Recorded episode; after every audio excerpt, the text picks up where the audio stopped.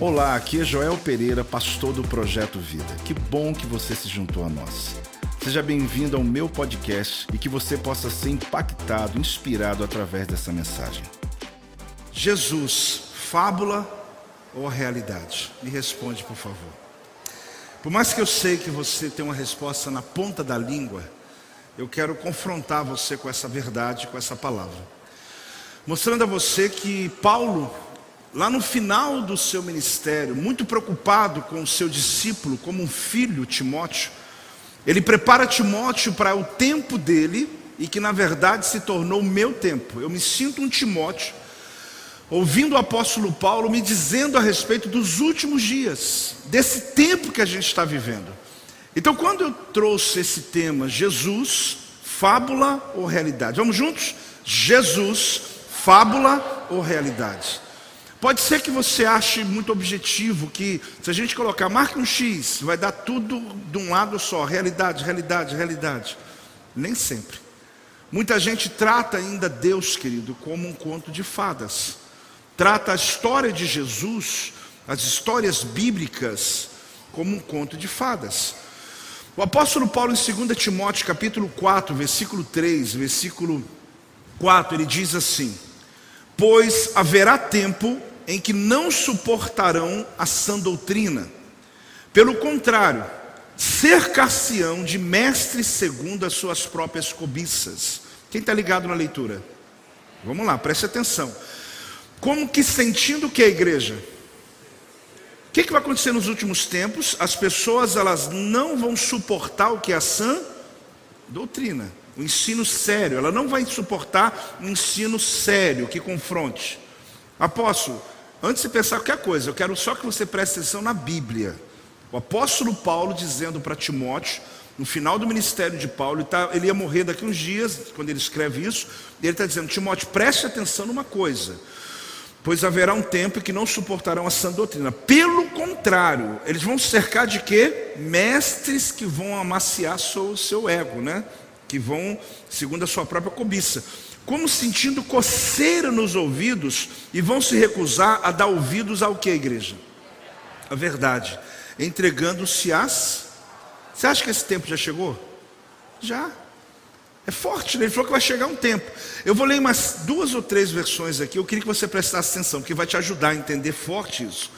Você descobrirá que daqui a um tempo o povo não vai mais ter estômago para o ensino sólido. No entanto, vão se encher de alimento espiritual estragado. Mensagens cativantes que combinam com suas fantasias. Eles vão virar as costas para a verdade. Vão trocá-la por quê, igreja? Então, antes você, olha que interessante, como que Paulo foi um profeta, né? Porque eu olho esse texto e falo, meu Deus, é exatamente o que ele está vivendo hoje. Eu não quero ser um crítico, mas observar isso é muito forte. Na nossa casa, em geral, enfim. Agora, olhe bem, a próxima versão. Pois está chegando a hora em que os homens não suportarão o ensino íntegro e correto mas desejarão algo que satisfaça suas próprias fantasias. E o que, que eles vão fazer? Reunirão mestres que lhes fale o que eles desejam ouvir. Hoje já tem igreja para esse pessoal. Ele vai para uma igreja onde o pastor só prega aquilo que ele quer ouvir. Ah, vou mudar de igreja, vou lá, porque lá está gostoso, lá não tem confronto, lá está tudo bem. Só que o problema, irmão, é que Jesus volta e não vai para o céu. Porque se não fosse isso, até eu ia para lá também, ué. Um dia uma pessoa falou assim: Apóstolo, eu querendo sair da igreja. Eu falei: Eu também. Só que eu não posso. Eu estou aqui desde o início. Não, porque aqui tem muita gente com pecado. Eu falei: É mesmo? Falei: Descoberto, hein? Então, sei lá, se arrumar uma igreja dessa, até vou, mas o problema, irmão, é que não vai para o céu. Então, não vou, não. Não vou, não. Eu quero ir para o céu. Quem quer ir para o céu? Eu quero ir. Então, pode ser lindo, pode ser lúdico, pode ser bonito, mas eu não garanto a minha salvação. A coisa é séria, gente. Então eu vou ler de novo, olha, pois está chegando a hora em que os homens não suportarão ensino íntegro e correto, mas desejarão algo que satisfaça suas próprias fantasias e reunirão mestres que lhes fale o que desejam ouvir. Não mais darão ouvidos à verdade, mas irão de um lado para o outro atrás de mitos fabricados pelos Profético demais, né? Última versão, é o mesmo texto, tá, gente? Versões, mensagem, é, JB Philip, é, enfim, hebraica tal. Porque vem o tempo em que as pessoas não terão paciência com o ensino sadio. Está assim ou não está? Porque a pessoa quer logo assim, o que, que eu faço? Que que. Ele paga alguém para poder ensinar para ele uma coisa, mas que ele na verdade quer aquilo, né? Mas proverão, olhe bem, meios para satisfazer suas paixões e reunirão em torno de si mestres que dirão tudo, olha bem, que lhes faz a orelha o quê? Coçar. Curiosidade. Tem gente que só gosta de curiosidade para a internet, quer saber se, uh, quantos demônios tem na ponta de um alfinete, né? Quantos que cabem ali? Está esse tempo agora é coceira mesmo no ouvido. O pessoal não quer saber mais do evangelho, de testemunho. Ele quer fazer curiosidade para ficar. Aí fica o seguinte: para coçar a orelha. Sim, as pessoas se recusarão a ouvir a verdade e se voltarão para onde? Para os mitos. Então, Jesus, querido, para nós, Jesus, ele é para você uma fábula ou uma realidade. Porque o apóstolo Paulo, ele está apresentando aqui que vai chegar o tempo onde as pessoas elas vão querer um Jesus fabuloso, uma fábula, um mito. Eles vão querer ir na igreja, vão querer seguir Jesus, vão querer estar com a família nos eventos, mas eles não querem confronto. Não que a igreja seja só lugar de confronto, amém, queridos? A igreja é lugar de paz, de alegria, de saúde, de, de amor, mas para crescer, não tem jeito, tem que ter estímulo. E o estímulo dói, sim ou não? E às vezes eu quero estar no lugar onde ninguém me confronta, onde o meu pecado não é falado, onde as minhas atitudes não são confrontadas. Quando fala de dízimo, então apóstolo, eu queria tanto, eu gosto tanto daqui, mas não vou ficar, porque fica falando de coisas. Na verdade, irmãos, eu não escrevi a Bíblia, eu só estudei a Bíblia. Eu faço isso há muitos anos. E honestamente, eu olho a palavra com muito temor no meu coração, ensino para você aquilo que eu estudei. Então, na verdade, o que nós precisamos é compreender que está escrito. Está o quê? Escrito. O que a gente chega aqui é dizer, ó, está escrito. Agora você vai tomar sua decisão. A Bíblia fala que vai ter a diferença entre aqueles que servem a Deus e aqueles que não servem a Deus. Então tem hora que parece que é meio pessoal, mas não é pessoal. Após está dizendo isso que está precisando construir um banheiro novo. Não, já está novo já. Após está fazendo oferta para poder. Não, já está. É, eu estava esses dias conversando com um pastor. Eu não vou colocar isso aqui não, fique em paz. Mas o pessoal que cuida da consolidação aí não, se, não fica tentado a fazer, não. Que eles fazem o seguinte: a pessoa vai se tornar membro da igreja, né? Aí recebe ele com alegria, tal, ele chega. Aí chega um momento que o pastor fala: Agora eu quero só contar uma coisa para você. Está vendo tudo isso aqui? Isso aqui já está aqui, não está? Antes de você chegar, não está? Então, então significa que não foi teu dinheiro que comprou esse lugar. Então seja fiel, mas não lembre-se, ou seja, não se esqueça que na verdade você chegou, já estava tudo aqui. Apóstolo vai fazer isso? Não, não vou fazer, não, acabei fazendo, né? Está amarrado. É uma outra igreja. Mas eu achei uma coragem do pastor. Falei, ele falou: não, apóstolo, é uma maravilha. Que todo mundo já chega ciente de que ele está fazendo parte de algo que já existia. E que ele agora pode contribuir ou não, quem vai ser abençoado dele ou não. Então é interessante que isso tem a ver com as escolhas. Só que nós, às vezes, pendemos para seguir as fábulas. Olhe bem, o engano é uma força poderosa que torce e distorce a capacidade de ver as coisas com clareza. O engano é muito louco. Tem hora que a gente perde até a paciência com o espírito de engano. Porque ele é tão forte que você conversa com uma pessoa, você está falando com ela, você está ali, olha, 2 mais 2, não, ele é igual a 7. Ele fala, não, mas é, acho que não é 4. Não, mas mudou. Tem, tem, um, tem um preconceito com o número 2. Então, então, tem um negócio aqui que estão, vocês estão falando que ele vale dois, mas ele vale três. E esse dois aqui, tem hora que a ignorância é tão absurda, que tem hora que a gente, porque o espírito de engano, ele é forte demais. A pessoa é uma força tão poderosa que tira a capacidade da pessoa ver as coisas com clareza. Ele está olhando, mas não está vendo. Quem está aí? Diga amém. Ele está olhando, mas não está? Você está falando com o teu filho uma coisa, ele está te olhando, mas ele não está vendo. Você está com um funcionário teu explicando uma coisa para ele, ou mesmo o teu patrão, ou mesmo um amigo, você está dizendo, rapaz, mas olha isso aqui, olha, sua vida vai. Ele está olhando assim, não, não, não, não, estou vendo não. Você está vendo aquele abismo ali, você vai cair, você morre. É relativo. O carro pode voar. Não é? Então é interessante porque a gente luta com o espírito de engano. A gente luta com o espírito de quem? E esse espírito de engano ele é muito forte, porque o apóstolo Paulo fala que nos últimos dias ele seria muito definido. Tem um museu na Rússia chamado Hermitage, ou Hermitage. A foto dele deve estar aí. É interessante que o que me chamou a atenção sobre esse museu é que ele tem pinturas famosas de Rembrandt. E é interessante porque, cadê a foto do museu, gente? Sumiu aqui, está aí, ó, tá, apareceu. É interessante que esse museu, ele é o museu mais importante da Rússia, ele fica em São Petersburgo, e ele, dentro dele, mesmo no período do, do comunismo pesado, a gente ainda está falando aqui na, no ambiente, né, onde havia ah, um nível muito forte do comunismo, mesmo assim, no mínimo é curioso, né, porque você tem lá a gravura de Lázaro sendo ressuscitado dos mortos por Jesus. É uma gravura das mais importantes. Aí o detalhe é que essa gravura está aí desde do, da União Soviética, debaixo do comunismo, pesado. É no mínimo curioso. E um pastor que era missionário na Rússia, ele está passando pelo Museu Hermitage e ele está olhando várias gravuras de milagres de Jesus. Isso encantou ele. Ele começou a seguir, olhar, começou a ver os detalhes das gravuras, e uma delas foi sobre Jesus Cristo citando Lázaro. Só que de repente ele olha em cima assim escrito: a fábula de Jesus Cristo ressuscitando Lázaro. Aí caiu o semblante dele.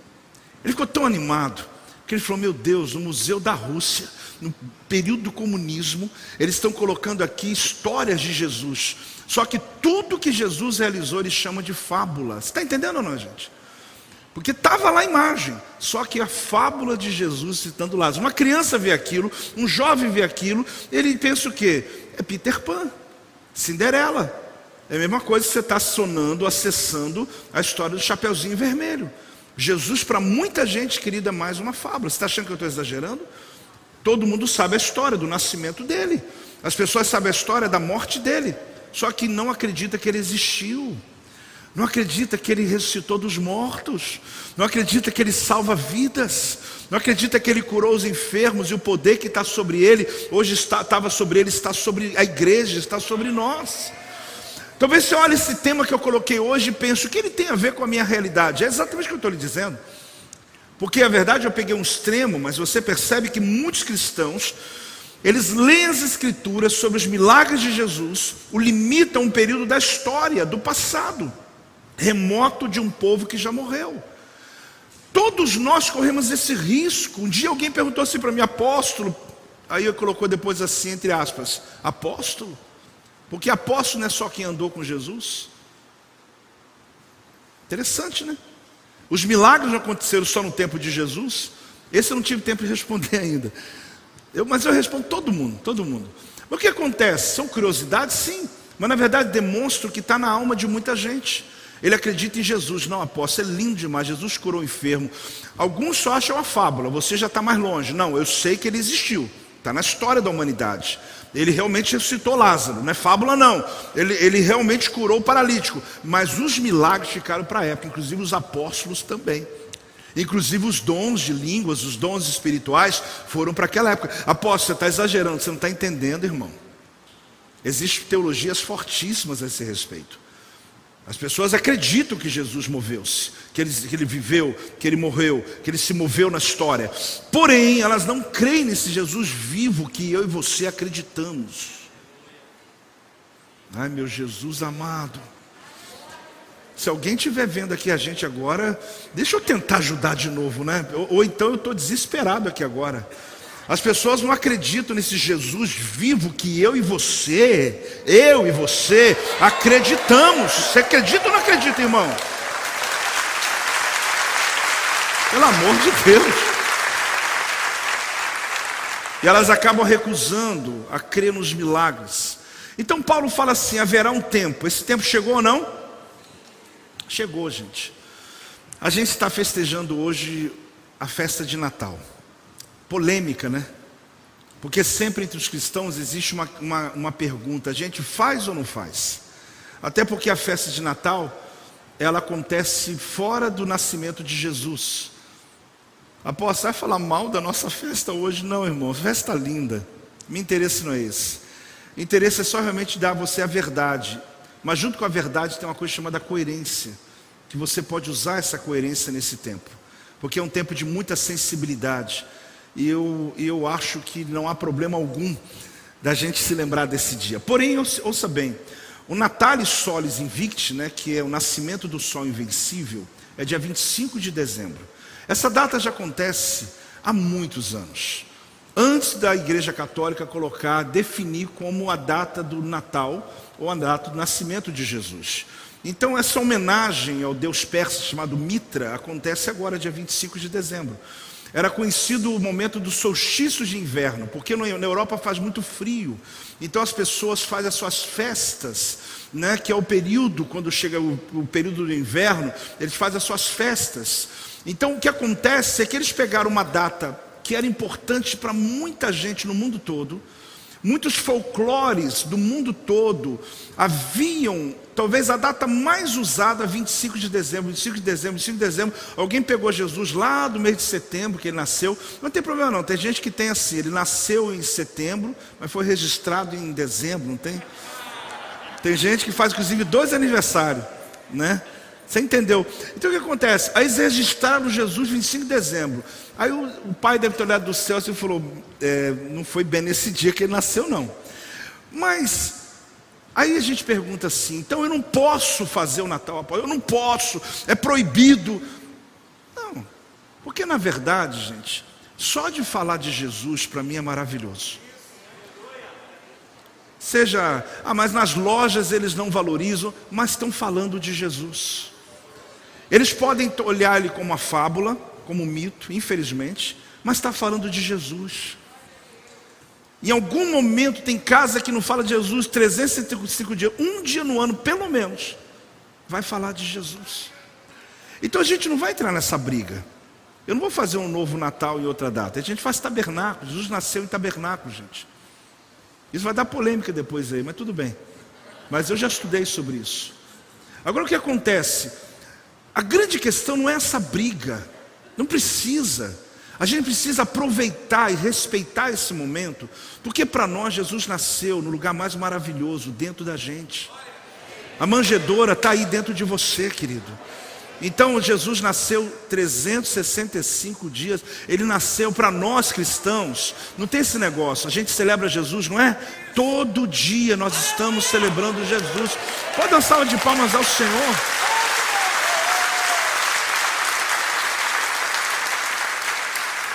Agora, o que nós precisamos observar é que se lembra, chega na época de Natal, é muita luz, é muita guirlanda, é muito presente, é muita coisa, e esquece que o Natal é de Jesus. Natal é nascimento, né? Por isso tem gente chamada natalino, né?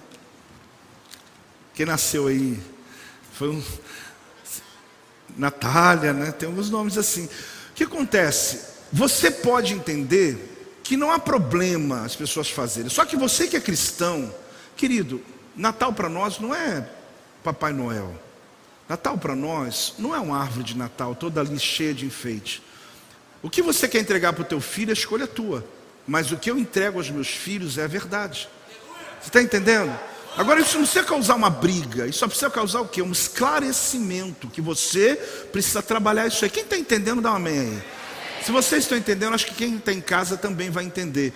Então, a ideia hoje, nessa festa que a gente está fazendo, inclusive amanhã, né, Bispo Leite? Isso vai acontecer, amanhã que acontece nossa distribuição, ainda há tempo de você ajudar né, é, o nosso projeto social nessa área. Tudo isso converge, querido, um período muito importante. Pessoas vão se converter. Você vai estar em jantares que você vai pedir antes. Gente, deixa eu fazer uma oração antes. Me dá cinco minutos, deixa eu ler um texto bíblico. Não é assim, gente? Está todo mundo reunido, não custa. Você vai falar, deixa eu falar sobre Jesus aqui. Afinal de contas, hoje a festa é de Jesus, não é? E a gente vai ali trazer. Agora, existe todo um enredo à volta disso que está todo é, envolvido no solstício de inverno. Todo, todo o projeto à volta do Natal não tem nada, absolutamente nada a ver com o nascimento de Jesus. Então, a escolha que você faz, ela é pessoal. Eu não vou chegar e falar se ela está lá, colocou uma árvore ou colocou tal coisa, mas eu sei o que eu quero para meus filhos. Eu sei o que eu quero para minha família. Eu sei a bênção que eu carrego. Porque existe um fundamento na guirlanda, existe um fundamento em tudo aquilo. Então, na ignorância, a gente fica tranquilo, mas o problema é que eu sei. Para quem não sabe, não tem problema nenhum, mas eu sei. Então eu estaria indo contra algumas coisas. Agora, o que eu e você temos que compreender? O Natal é uma festa muito especial. Se transferiram para dezembro, nós que celebramos Jesus todos os dias, vamos celebrar também esse dia com essas pessoas. Para quê, né? Vamos ficar com Jesus? A gente está com Jesus todo dia, gente. Então por que, que a gente um dia não vai querer entrar em famílias? Aproveite esses dias, gente. Ah, tem uma festa, tem um almoço, tem um jantar. Entre com a presença de Jesus, realmente porque ele está sendo celebrado. A Bíblia diz em 2 Coríntios 5,17: E assim, se alguém está em Cristo, é nova criatura. As coisas antigas já passaram, eis que se fizeram novas. Então você descobre aqui que você, Cristo nasceu em você. Então a questão não é se Jesus nasceu em que época, mas se o fato é que o mundo está falando a respeito dele e nós que temos Jesus no coração, nós entendemos isso. Porém, o que, que Paulo disse? Esse tempo chegou. Paulo está falando que um tempo ia chegar, mas eu já digo que o tempo chegou. Ele fala de três coisas objetivas: não suportarão o ensino íntegro. Vamos falar juntos? Isso envolve em todas as áreas, em todas as áreas. Existem exageros, querido, que são colocados na Bíblia que a Bíblia não fala nada a respeito. Por exemplo, eu estou tratando de um assunto aqui hoje extremamente importante, relevante, mas que há aqui uma liberdade, porque o mais importa é o querigma. O que é o querigma? É mensagem. Existe uma coisa que você, crente, aprenda uma coisa na sua vida. O que mais importa é a mensagem. A palavra grega é querigma. O que importa é o final, a mensagem que a gente passou. Se a gente consegue extrair algo num ambiente como esse, extraia e passa a mensagem. Mas a Bíblia fala que não vão suportar o ensino íntegro, não suportarão a sã doutrina, porque eles vão ter desejos por novidades religiosas. Já viu esse negócio? É um desejo novo, chama desejos por novidades religiosas. Tem gente que me fala, apóstolo, fala de umas coisas aí, umas curiosidades aí. Eu fico pensando, meu Deus, mas como é que eu chegar no médico e falar assim, doutor, fala de uma doença nova aí, fala de uma desculpa. Você não vai no médico para isso. Quem... Aí eu fico pensando, o meu tempo é muito precioso. Aí eu penso, você precisa realmente de algo? Você está passando alguma coisa na tua vida? Esses 30 minutos que você quer que eu fale de novidades, vamos falar de você e vão libertar esses demônios aí? Então tem gente que não quer isso. Ele quer superficial, ele, vai, ele quer ir no médico e fala, vamos falar das coisas. Aí sai rindo, todo detonado. Mas ele não quer ser tratado. Quem está entendendo? Ele quer ser tratado. Ele ri para o médico, está tudo bem, tudo jóia, comi churrasco ontem, mas está morrendo, sabe? Ele não quer porque ele quer viver uma vida superficial. Quando você estiver com um pastor, que estiver com um profeta, respeita o profeta, respeita o pastor. O tempo dele é importante. E a vida dele é cuidar de você. Ele não está ali para novidade, ele está ali para libertar você. E quanto mais rápido você falar a verdade, mais rápido a gente vai entender e vai ajudar você. Respeita, porque tem gente na fila esperando, você está ali.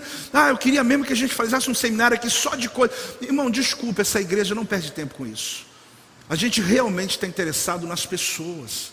A gente quer ver o que realmente elas precisam da gente. É importante você entender, porque Paulo está dizendo que vai ser assim. É um desejo por novidades religiosas. Desculpe essa sinceridade, mas é bom que você pode ir vigiando um pouco as suas motivações, a sua fome de quê realmente. É, ele diz também que vão, é, vão se cercar de mestres da fantasia. Vamos falar juntos? É isso aí. Pessoas que falam que desejam ouvir, e não precisa ouvir, né? Então a pessoa, ela ela ela está querendo que você fale para ela o que ela deseja, não o que ela precisa. Esses mestres vão dizer o que lhes faz coçar as orelhas, os ouvidos, ou seja, não o que precisa ouvir, mas o que desejam. E, e é interessante que Paulo fala a terceira coisa: vão trocar a verdade pela ilusão. É o mundo do ilusionismo. Né? Nós vamos viver dentro da igreja na ilusão. Né? Nós vamos iludindo todo mundo e também vai iludindo que vai para o céu. No dia Jesus volta, fica todo mundo. Né? A responsabilidade de um pastor, querido, é muito séria, porque a Bíblia fala que nós vamos responder pelas nossas ovelhas. A responsabilidade do mestre é muito séria, porque diz que o mestre, o juízo sobre ele é maior. Por que, que é maior? Porque ele sabe mais que os outros. Eu sou responsável por aquilo que eu sei. Por isso, antes de querer saber mais, tenta viver o que você já sabe.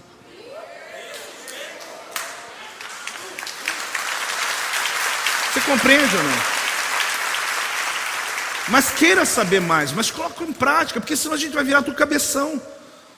Tudo cabeção, um monte de crente sabe tanta coisa, entendeu, pastor Rodrigo? Sabe tanta coisa, conversa tanta coisa, mas na verdade não sabe a salvação, tem dúvida se vai ser salvo.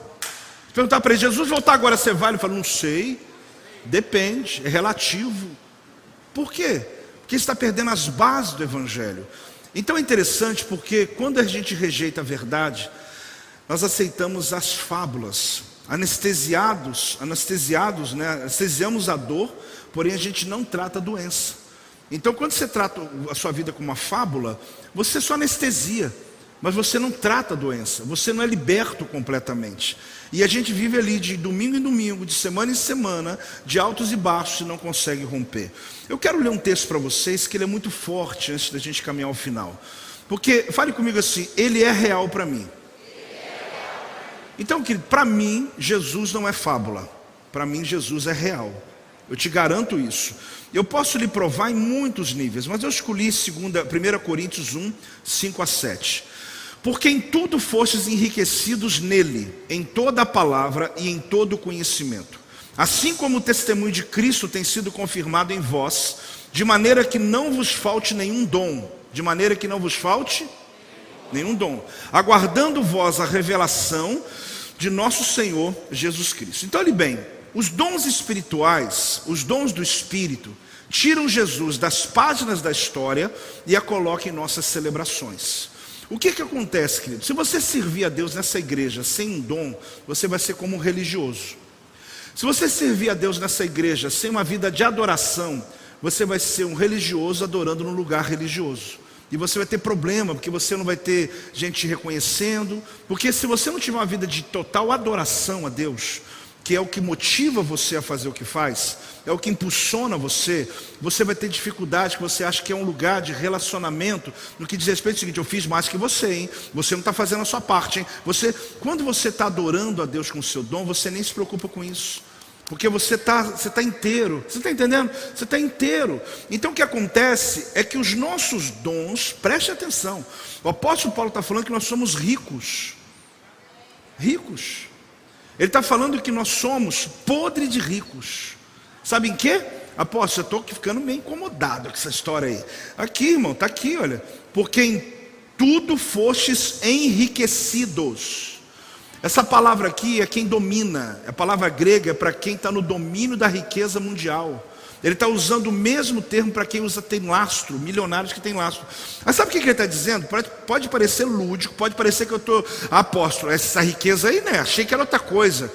Ele está dizendo, sem mais nem menos, de que o dom espiritual que Deus lhe deu é a maior riqueza que você carrega. Oh, você não está entendendo que esse dom que você tem é tão rico, faz você uma pessoa podre de rico. A igreja de Corinto que ele está escrevendo, eles estão dizendo: vocês são tão ricos, porque Deus resolveu manifestar os dons na igreja de Corinto mais do que qualquer outra igreja. O dom de sabedoria, o dom do ensino, o dom de conhecimento, o dom de mestre, o dom de profecia, o dom de orar em línguas, o dom de interpretação de línguas. A igreja de Corinto ele fala: vocês são tão ricos. É um tema até para eu tratar um outro dia, porque eu já estou terminando. Mas que eu queria que você aguçar um pouquinho o teu entendimento. Aqui a gente tem até uma escola chamada Escola de Dons. Por quê? Porque a gente acredita que os dons é a maior riqueza de uma igreja. O dom, querida, é mais rico do que qualquer instrumento que a gente tem. Porque se eu tiver o violão, não tiver o dom atrás do violão, não adianta nada. Você entendeu? É mais do que o uniforme que um diácono usa, é mais do que uma câmera dessa, é mais do que qualquer coisa. Não estou exagerando. Aí você fala, apóstolo, pode ter, pode ter esse púlpito, pode apóstolo ter um iPad, ter não sei o quê, mas se eu não tiver o dom, querido, eu não estava aqui agora. Essas coisas aqui pode tirar tudo, mas me bota aqui no altar, é o meu dom. Então você tem uma riqueza dentro de você. Será que você está entendendo? Você tem uma riqueza que alguns estão guardadas, mas em 2022, no ano da expansão, isso vai, sabe? Pode dar uma salva de palma, vai, mas vai vir forte. Então assim, o apóstolo Paulo, ele mostra o seguinte: os dons do Espírito dava poder e autenticidade ao que eles conheciam intelectualmente acerca de Jesus. Quem não tem dom espiritual, ele vê Jesus só na razão.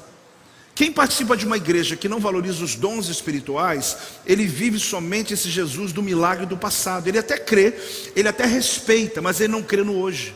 Deixa eu te dar um dado importante, querido. Por que, que Jesus é real? Faz a pergunta para mim, vamos lá. Por que, que porque quando eu uso o meu dom, eu estou manifestando a realidade dele na terra. Quando eu uso o meu dom para curar o enfermo, você usa o seu dom para curar o enfermo, quando Deus te dá uma palavra de sabedoria, após queria tanto entender sobre isso, faz a escola de dons, irmãos. Sabedoria é visão espacial, quem consegue enxergar saída de labirinto que ninguém acha. Conhecimento é uma profecia a partir da Bíblia. Profecia é quando vem direto de Deus. Mestre é quando ele se esmera para poder aprender. E aí vai, discernimento de espíritos é quando ele tem visão aberta. Parei, senão você não vai na aula. Você viu como é que é lindo? Eu dei só cinco. Então o que acontece? Os dons espirituais é uma riqueza, pastores. É uma riqueza, vocês são ricos. Porque com o dom nós chegamos em qualquer lugar. Ele vai com você em qualquer lugar. Você pode vender tudo, vender sua casa e mudar de país, o teu dom vai com você. Ele está junto com você, tu entra em qualquer ambiente, é a graça que Deus entregou para você. Então, é, olha, isso aqui é riquíssimo. Eu prometo que eu posso mais à frente estudar mais profundo com vocês, mas eu queria tanto plantar, eu quero, queria não, eu quero plantar em você que Jesus ele não é fábula, ele é realidade, por vários motivos que eu poderia desenhar na Bíblia inteira. Mas para mim o principal é a manifestação dos dons na igreja. Porque para muita gente Jesus ficou no passado, para nós que temos os dons, não. Jesus manifesta hoje, não é? Hoje. Pode, pode ser mais alto. Hoje. Hoje. Então por isso que ele fala que de maneira que os dons não podem faltar, para virar testemunhos, uma palavra grega chamada matúrios. Ah, que coisa linda esse entendimento. Agora, preste atenção. Baseado no que o apóstolo Paulo disse, que nos últimos dias as pessoas iam sentir comichão nos ouvidos, querendo pagar os mestres do jeito deles para ensinar o que eles querem ouvir e não precisam ouvir, a gente já entendeu o que é real. Porém, nós sabemos que Jesus ele não é fábula, porque nasceu em nós, mas mais do que isso, porque ele manifesta a partir de nós. Então, as pessoas que não conhecem Jesus ainda é porque você não manifestou os dons que estão em você. Só que às vezes nós temos aqueles protocolos dos dons, que é exatamente esse medo ou exagero. Nós ficamos com um misticismo absurdo, achando que uma pessoa que tem que usar o dom é como se ela fosse possuída no momento e ela não precisa disso. Eu uso o meu dom naturalmente. Eu prego para vocês aqui, eu estou no dom do meu do Espírito. Eu estou usando a autoridade que Deus me deu. Eu tenho palavra, o meu dom é chamado dom de conhecimento. Muita gente confunde. Eu não ligo não. Ah, você é um mestre, é profeta. Não, eu estou, tenho dom de conhecimento. O dom de conhecimento é você profetizar a partir do texto bíblico. É isso que Deus me entregou. Só que eu tenho outros dons. Agora você também tem, você sabia ou não? Você também tem dons maravilhosos. E esse dom é o poder que é em você, esse dom é que enriquece você. Eu quero terminar, curiosamente, com uma entrevista de Denzel Washington. É interessante porque ele falou sobre sua fé cristã no jornal é, de New York Times. É, e ele usa até uma frase, não brinque com Deus. Nessa frase ficou muito forte essa semana. E Denzel Washington, ele está divulgando o próximo filme dele, a tragédia de Macbeth e ele no qual ele é o protagonista. É interessante porque ele foi tão enfático que chegou a encorajar a colunista Maury Down a ler a Bíblia e fazer um devocional diário. Ele também advertiu a jornalista a não brincar com Deus. Quando ela fez uma pergunta para ele, ela perguntou sobre se ele orava em línguas. Usou o termo ah, na hora, né, quando ele pergunta para ele, você fala em línguas, intitulado Denzel Washington, o Homem de Fogo, né, que tem um artigo sobre isso, ah, e mergulha, nesse artigo, ele mergulha profundamente na fé e que descreve um homem temente a Deus. E essa série de perguntas rápidas de Maulidal perguntou a Denzel, que cresceu na igreja pentecostal de Deus em Cristo, se ele havia experimentado a glossolalia. Para quem não sabe o que é glossolalia, é falar em outros idiomas, é falar em línguas estranhas. Aí você pensa, mas uma pergunta dessa, um ator de Hollywood, perguntar sobre orar em língua, se tem crente que se perguntar, ele fala, não, eu não sei, é, é estranho, eu, eu, fui no encontro com Deus e tal. Aí ele fala assim, simplesmente Denzel Washington falou o seguinte, não brinque com Deus. De novo, não brinque com Deus. Novamente ele falou, você ouviu o que eu disse? E ele fala de novo, não brinque com Deus. E ele, pela quarta vez, ele disse: Você ouviu, para jornalista do The Time, do New York Times, você ouviu o que eu estou dizendo? Não brinque com o meu Deus. O ator revelou que ele fez uma promessa à mãe dele, que faleceu agora ah, em junho de 2021, e que ele disse que ele honraria a Deus com a vida dele. E isso, ele disse: Eu estou tentando. A mãe dele, Lenis, mãe que morreu agora em junho, ele lembra que ele diz o seguinte: que todo esforço que ele puder fazer para deixá-la orgulhosa, ou pelo menos a memória dela, né, da vida dele, depende da disposição de ajudar as pessoas. E ele diz: o que eu faço, ou o que eu fiz, tudo isso, vai me ajudar no último dia? Ele fala, como ator, o que ele fez, isso vai ajudar alguma coisa? Então, ele começa dizendo o seguinte: é sobre quem você levantou, quem nós ajudamos a ser melhor. Questionou ela, questionou. Esta é uma guerra espiritual, diz Denzel Washington. Ele acrescenta: então não estou olhando para isso de uma perspectiva terrena. Se você não tiver uma âncora espiritual, será facilmente levado pelo vento e será levado à depressão. O ator que é filho de um pregador pentecostal ajudou a, perguntou ao jornalista: Você leu a Bíblia? Você já leu? Ele ainda aconselhou dizendo: Então comece com o Novo Testamento. Porque o Antigo Testamento é mais difícil. Você pega aquela coisa de quem gerou quem, e Washington também incentivou a colunista do New York Times a ler a palavra diária, um aplicativo devocional que oferece mensagens inspiradoras todos os dias. Por que, que eu li esse artigo? Porque saiu esses dias. E por que, que eu acho interessante? Porque ela tentou tocar num assunto muito pessoal, de uma pessoa muito exposta, mas ele não escondeu. E ele disse por quatro ou cinco vezes: falou, olha, você está falando um assunto, não brinque com Deus. Deus não é para brincar. E é interessante que muitos crentes têm vergonha de expor os seus dons. Tem alguém aí ou não? Tem vergonha. E não entende que se você estiver numa igreja sem os dons, você é só um religioso, frequentando um lugar, esperando o pregador acabar de pregar e ir embora para casa daqui a pouco comer aquela comida de domingo. Mas Deus tem mais para você. Deus ele tem poder para você. Ele lhe deu autoridade para exercer esses dons. Então Jesus não é fábula, ele é realidade. E quando você está trazendo à existência os dons que foram dados a você, Jesus se torna real na sua casa, no lugar que você estiver, a presença dele vai continuar curando como curou no passado, libertando como libertou no passado. Pode ser mais alto suas palmas. Pode glorificar a Deus por isso. Glória a Deus. Glória a Deus. Se ponha de pé, querido, nesse momento. Jesus não é uma fábula, Jesus é real. Vamos ler juntos? Jesus não é uma fábula, Jesus é real. De novo? Mais alto, um, dois, três. Mais uma vez. De novo. A última vez. Glória a Deus! Glória a Deus!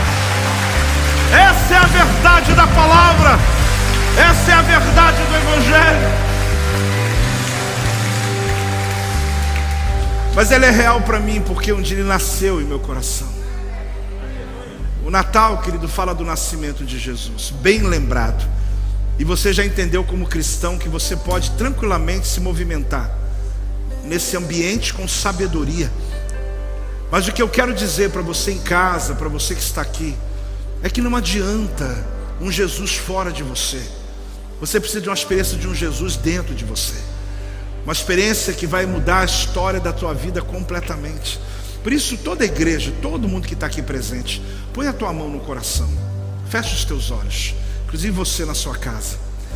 Eu queria que você orasse comigo dizendo: Senhor Jesus, obrigado pelo teu nascimento, que está sendo celebrado esses dias, porque o teu nascimento começou um novo tempo na história. Obrigado, Jesus, porque o Senhor nasceu dentro de mim, me fez uma nova criatura. Por isso eu declaro hoje: Tu és o Senhor, Tu és o Salvador, a Tua morte na cruz foi por minha causa, por isso eu recebo como Senhor, como Salvador da minha vida, em nome de Jesus. Você que está em casa, tem esse telefone embaixo. Agora você que está aqui, é só você acenar a mão dizendo: Eu quero receber Jesus na minha vida. É só você acenar. Onde você estiver, eu quero só que você entenda que hoje começa uma nova história na sua vida. Você que está dizendo, eu quero aceitar Jesus, não essa fábula, mas o Jesus real. Acene, onde você estiver. Você que está em casa, tem esse telefone aí. Mas se você fez isso, é só manter a tua mão levantada, porque alguém vai até você. Porque eu quero muito saber de uma coisa. Olhe para mim, igreja. A nossa história, ela tem antes de Jesus e depois. Não é só a história da humanidade, não. A nossa história pessoal. O dia que você fez essa oração honesta, honesta, dizendo: Jesus, eu te quero mais do que tudo nessa vida. Eu reconheço que não existe outro Deus, qualquer outro que queira ser adorado, não existe, só o Senhor é meu Deus. Esse dia, Deus começou a nova história na tua vida. Se alguém, além daqueles que estão em casa, quem está telefonando, quem está mandando WhatsApp para nós, é só você manter sua mão levantada. Eu vi alguma coisa aqui, mas o que importa é que você entenda é que hoje nós estamos celebrando Jesus. Ele não é fábula, Jesus é real. E por isso eu quero terminar essa celebração hoje com essa alegria de Deus em nós com esse espetáculo chamado espetáculo de Natal, que para nós, querido, Jesus nasce todos os dias, para nós, todos os dias, aqui não tem conversa, mas nós vamos respeitar a humanidade e vamos fazer com eles, esse dia que para eles Jesus nasceu, nós vamos aproveitar e falar mais ainda do que nós já falamos, do amor, da graça do nosso Senhor Jesus Cristo. Quem recebeu essa palavra, dá uma salva de palmas ao Senhor, dá uma glória a Deus, vamos adorar o Senhor em nome de Jesus, aleluia. Este é o meu podcast. Você pode acompanhar meus conteúdos diários no Telegram e as mensagens completas no meu canal do YouTube. Não se esqueça de me seguir no Instagram. Compartilhe essa mensagem com outras pessoas e lembre-se: quem se adianta, governa.